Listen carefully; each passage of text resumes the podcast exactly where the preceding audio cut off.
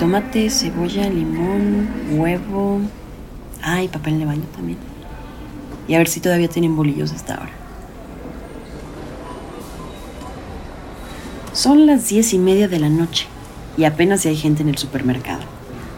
Está tan bien iluminado que con trabajo se puede distinguir el día de la noche desde el interior. Es más bien el ritmo cansado del caminar de la gente el que delata la noche.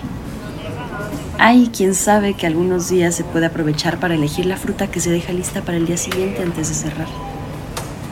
Y hay otros que salieron de trabajar hace poco. Y ese es el único momento en el que pueden comprar lo que necesitan. La pareja frente a mí en la fila de la caja registradora paga sus artículos en silencio aunque se sonríen en el proceso. Y a mi izquierda, la primera plana de un periódico. Es el cadáver de un hombre encontrado entre los juegos de un parque. Sangre escurriendo de su boca. Y el titular que dice, la vida es un sube y baja. Frunzo el ceño. Mi mirada se detiene en los detalles, pero quiero apartarla, como tocar el plato hirviendo solo porque sabes que no debes. El hombre podría parecer dormido, pero la hinchazón y la sangre delatan su muerte. Siento asco. La mujer formada detrás de mí llama mi atención. Es mi turno de pagar. En este México marcado por la violencia, preguntémonos, ¿cómo podemos contarla? Cultura UNAM presenta. La universidad es el espacio que te ayuda a formar tu voz. Y este es el espacio que te ayuda a que la escuchen. Diario de los Asombros. Diario de los Asombros. Un podcast de Puntos Cultura UNAM.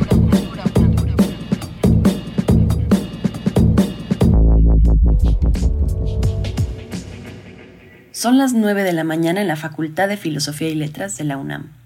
Estamos en un salón vacío en el tercer piso, y aunque la puerta está cerrada, de vez en cuando escuchamos las voces de estudiantes que caminan por el pasillo. Soy Ainhoa Vázquez Mejía, soy profesora de la Facultad de Filosofía y Letras de la UNAM, del Colegio de Letras Hispánicas, eh, y me dedico hace muchos años a trabajar temas de violencia de género y narcotráfico. Ainhoa es de ojos despiertos y sonrisa fácil.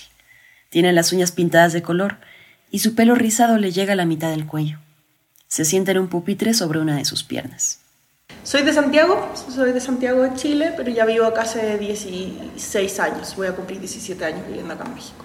Una de las cosas que a mí más me impactó cuando llegué a México fue eh, justamente esa naturalización de la violencia y cómo se representa en los medios, no solamente en la televisión, sino que también en los periódicos.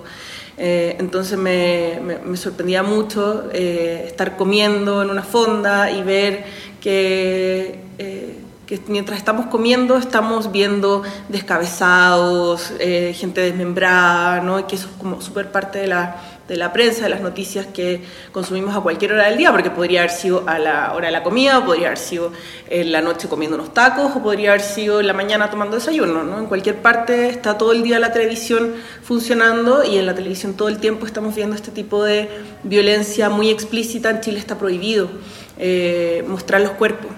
Entonces, para mí fue muy chocante cuando llegué a México ver tanta representación de muerte. De muerte. Eh, y como digo, no solamente las fonditas mientras uno come, sino que también no sé, vas pasando por la calle, caminando por la calle y ves un kiosco y lleno de periódicos con descabezados, desmembrados, mucha sangre eh, y además la burla que hay como respecto a esto, ¿no? O sea, que además sobre que eso se ve mucho en los periódicos. Eh, que, no sé, ah, vemos un colgado y, los titulares son como, eh, dale, dale, dale duro, ¿no? Como si fuera una piñata. Entonces, esa, esa naturalización, esa normalización, esa, eh, no sé, todo esto, eh, me, parece, me parece tan violento todo esto de reírnos también de, de la muerte y de circunstancias tan horrendas como los asesinatos a mí fue una de las cosas que más me impactó y, creo que nunca me he acostumbrado, a pesar de los 16 años que llevo acá, nunca me he acostumbrado a ese tipo de violencia.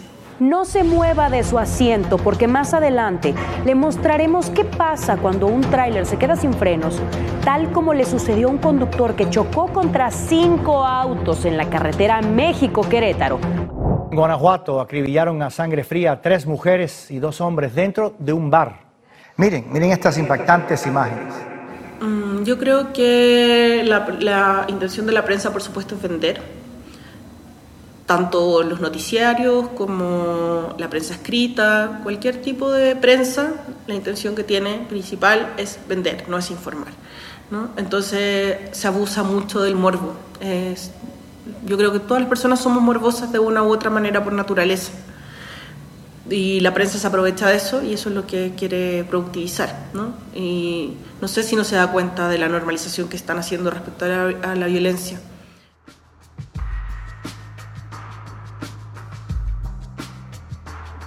Fernanda es fotoperiodista.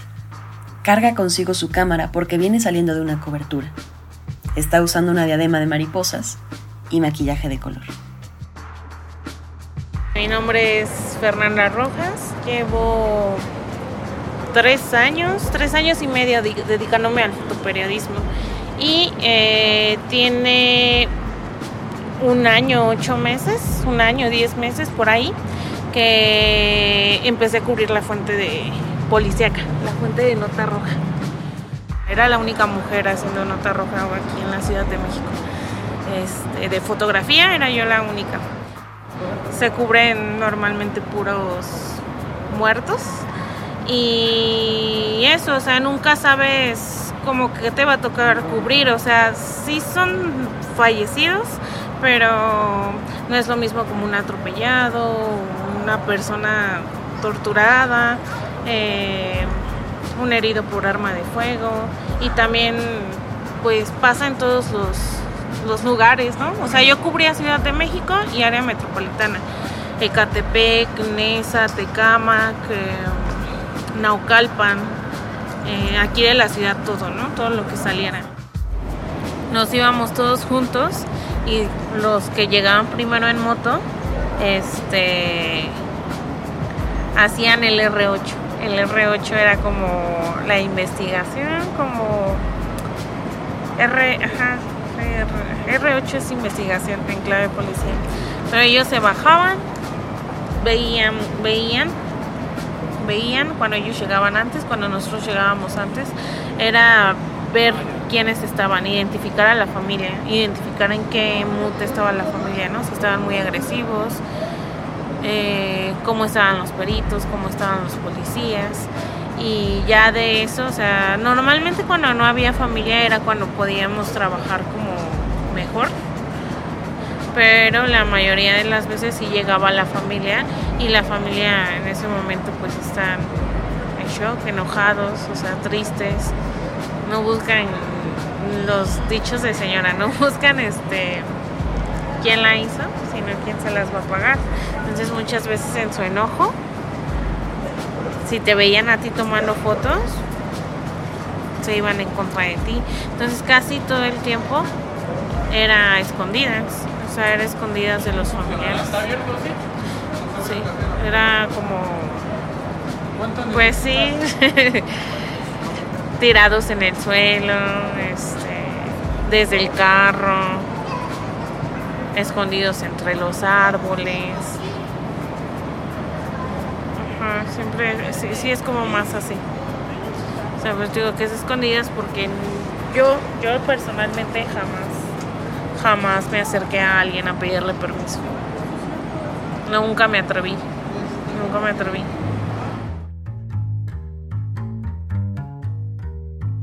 y siempre trato y traté de ser como muy respetuosa en eso, ¿no? Y no mostrar rostros de, de las personas que ya habían fallecido y pero sí, la verdad es que nunca estuve como muy muy a gusto. De hecho, te soy sincera, casi trataba de no ver lo que me publicaban porque una, también esa es otra cosa, ¿no? si yo no traía la foto que ellos querían, la buscaban de alguna manera. Existen como las fotos especiales, no sé si has visto, Las fotos especiales son las fotos que normalmente sí son más explícitas porque son fotos de peritos, de policías que se los se, filtran a los medios, o sea, ellos se las filtran, las venden. En el medio en el que yo trabajo y la mayoría de los medios de nota roja, las fotografías que se nos piden es el cuerpo destapado. O sea, eso es lo que lamentablemente vende el morbo. Todos mis compañeros me, me decían que si Reforma sobrevivía era por las ventas del metro. Metro es como el periódico de nota roja más famosillo, yo creo. Y ellos nos decían, ¿no? Ellos aseguraban como que si Reforma existe es porque Metro existe. O sea, porque al final que de, de los que se vendían más tirajes era de Metro y no de Reforma. No sé, no sé a quién se le ocurrió esa fórmula de muerto, este morra encuerada y en la contraportada fútbol. Sí creo que es este, una fórmula muy machista para hombres. El 25 de noviembre de 2023, la portada del periódico Metro mostró el rostro del cadáver de un hombre en situación vulnerable, sobrepuesto por la fotografía de una mujer en traje de conejita de Playboy.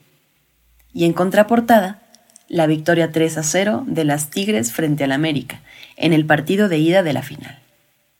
Por eso no compartía mucho mi trabajo, porque decía así como que, ay, ¿no? Una, la, la vez que te digo de, de que usaron una de mis fotos, que no era un cuerpo destapado, la iba a compartir, pero, o sea, la mitad de la, de la primera plana era mi fotografía y la otra primera, el otro espacio que restaba de la primera plana era una chica con los pechos así descubiertos, ¿no? O sea, al final estos periódicos de nota roja siento que son más cercanos a la gente, o sea, a la mayoría de la gente, por el lenguaje que se usa. Siento que también es menos texto, son más imágenes. O sea, es como gente que está trabajando y no tiene el tiempo de sentarse dos horas a leer todo el periódico. O sea, se sientan, lojean, ven imágenes, este, son crónicas más cortas, más fáciles de leer, siento. Yo creo que la imagen siempre es mucho más poderosa que la palabra, por supuesto, porque la palabra va a depender también de nuestro imaginario. Que si nosotros tenemos obviamente un imaginario violento, vamos a asociar ese discurso con la imagen que nosotros tenemos. Pero la imagen es la violenta, la imagen es lo que nos, nos, nos queda en la cabeza. Si nosotros no tuviéramos esas imágenes violentas, tal vez el discurso no sería el mismo. Obviamente no va a tener la misma repercusión peso pluma acá en México que en Chile. Pero en Chile, como no tenemos estas imágenes tan violentas, eh, podemos disociar un poco lo que canta Peso Pluma eh, en cuanto a las canciones violentas ¿no? a lo que pasa en la realidad, porque no tenemos esas imágenes. Entonces no, no hacemos el clic entre el discurso y la imagen. Acá en México sí. Y hace apenas unas horas se dio a conocer un video en donde se puede observar el asesinato de un hombre a la salida de un bar en la delegación Miguel Hidalgo. Una cámara de seguridad captó la agresión con gasolina en contra de Cristian en este caso que hemos seguido en los últimos días. Estamos súper acostumbrados, sobre todo ahora, bueno, yo trabajo con temas como narcoseries, narcocorridos y, y toda esta cosa que se cree o se dice popularmente, está muy extendido el discurso de que heroizan a los narcos, que los niños van a querer volver narcos porque eran un narcoserio, porque escucharon un narcocorrido. A mí me parece mucho peor eh, esa exposición que tienen los niños a este tipo de violencia tan cotidiana, porque sienten que, la, partiendo que la vida no vale absolutamente nada. Entonces, creo que es como una enseñanza desde niño de esto, de la vida no vale nada, me voy a morir, la gente se, me van a matar, la gente se va a burlar de mí, en el periódico, en la, en la prensa en general. Entonces, da igual, da igual lo que haga, ¿no? Si igual sé que voy a terminar de esta forma.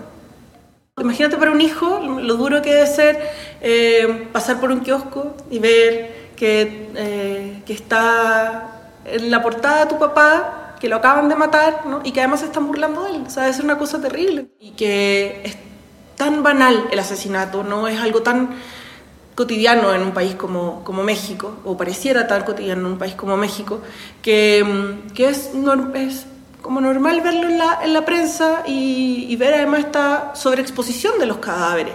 Tal vez acá en México lo que pasa es que es una forma de supervivencia tal vez también la naturalización de la violencia. En realidad, en el libro de las industrias culturales de, de, de Horkheimer, eh, ahí es donde aparece este, esta idea de, de, que entre más lo veamos, menos nos afecta, porque lo más, más lo naturalizamos.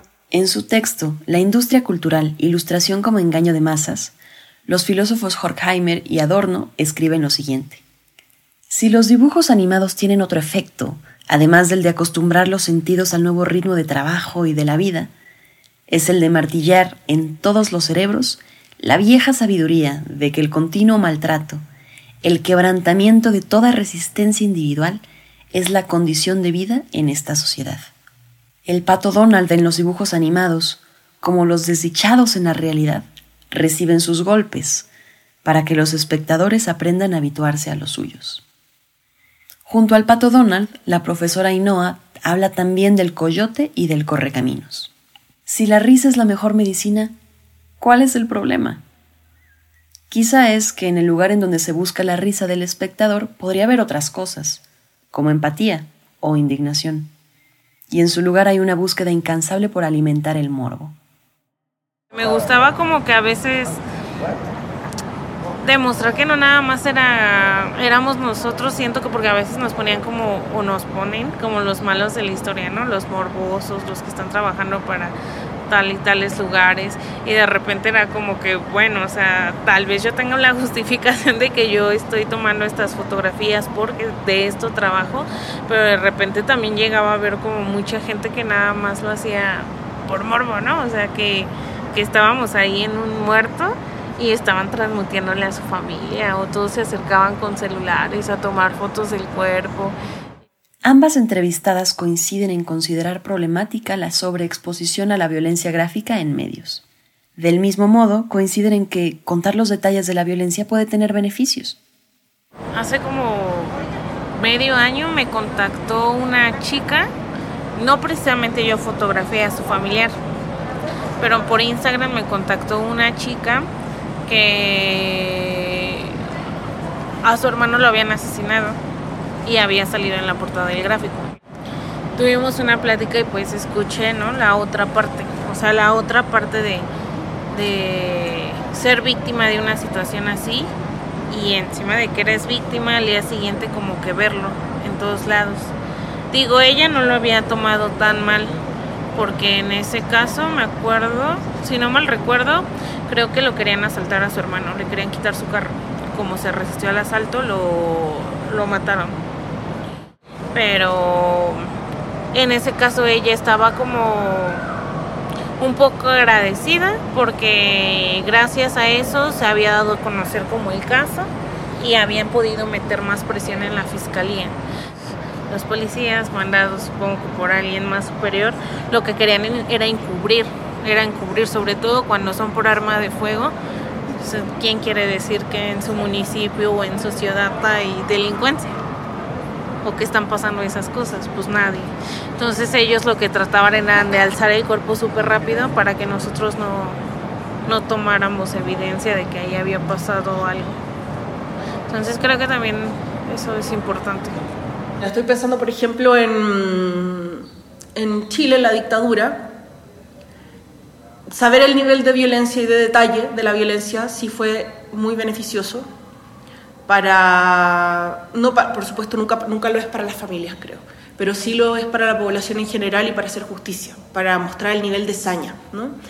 Ahora con esto, te estoy, con esto que te digo de, del relato de la violencia y de mostrar cada una de, la, de, de las torturas que vivieron eh, los hombres y las mujeres en, durante, durante la dictadura de Pinochet, eh, mm, me refiero a la, mm, claro, al nivel de saña, al nivel de violencia y de odio que, había, que, se ejerció contra esos cuerpos, contra esas personas. En el caso de, de, los campos de concentración hubo algunas grabaciones que también nos han permitido dimensionar la magnitud del horror.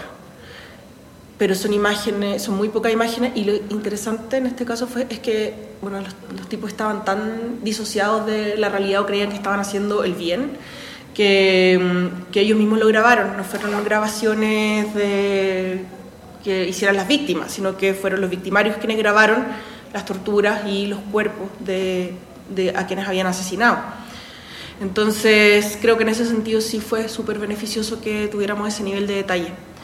Em, cosa que no creo que ocurra con el tema del narco, por ejemplo, ¿no? porque en el tema del narco no hay un tema ideológico, es un tema de, de hiperviolencia por hiperviolencia, ¿no? de violencia por, por quedarte con una parte del negocio, porque alguien te traicionó, porque, pero no tiene que ver con esto de, de asesinar al otro porque piensa distinto a ti. ¿no? También, bueno, también pienso en el mismo caso del holocausto, ¿no? creo que sí fue importante que tuviéramos este nivel de detalle de todo lo que habían hecho con los cuerpos, eh, la experimentación que se hizo con respecto a los cuerpos ¿no? y, el, y la violencia que se ejerció contra, esta, contra las personas.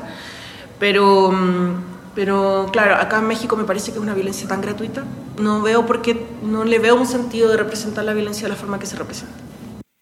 La clave es no caer en la censura Dejar de hablar de la violencia en un país como México es, en más de un sentido, dejar de hablar de México. Lo que está en nuestras manos es la decisión de cómo contarla. Otras formas de representar la violencia sin mostrar la violencia explícita en los medios, entonces, eh, genera, y generalmente tiene que ver con mostrar los vacíos que deja el asesinato, ¿no? el vacío que deja en una casa, el vacío que deja en una familia, eh, el vacío que deja a nivel social, eh, pero mostrar eso, las consecuencias de la violencia sin necesariamente tener que mostrar la violencia, ¿no? porque además eso también creo que genera mucho más empatía que ver el cuerpo, genera mucha más empatía saber que eso podría, eh, podría haber sido alguien de tu familia, podría haber sido tú misma. Entonces creo que lo que tenemos que lograr es empatía y no deshumanización en los medios de comunicación.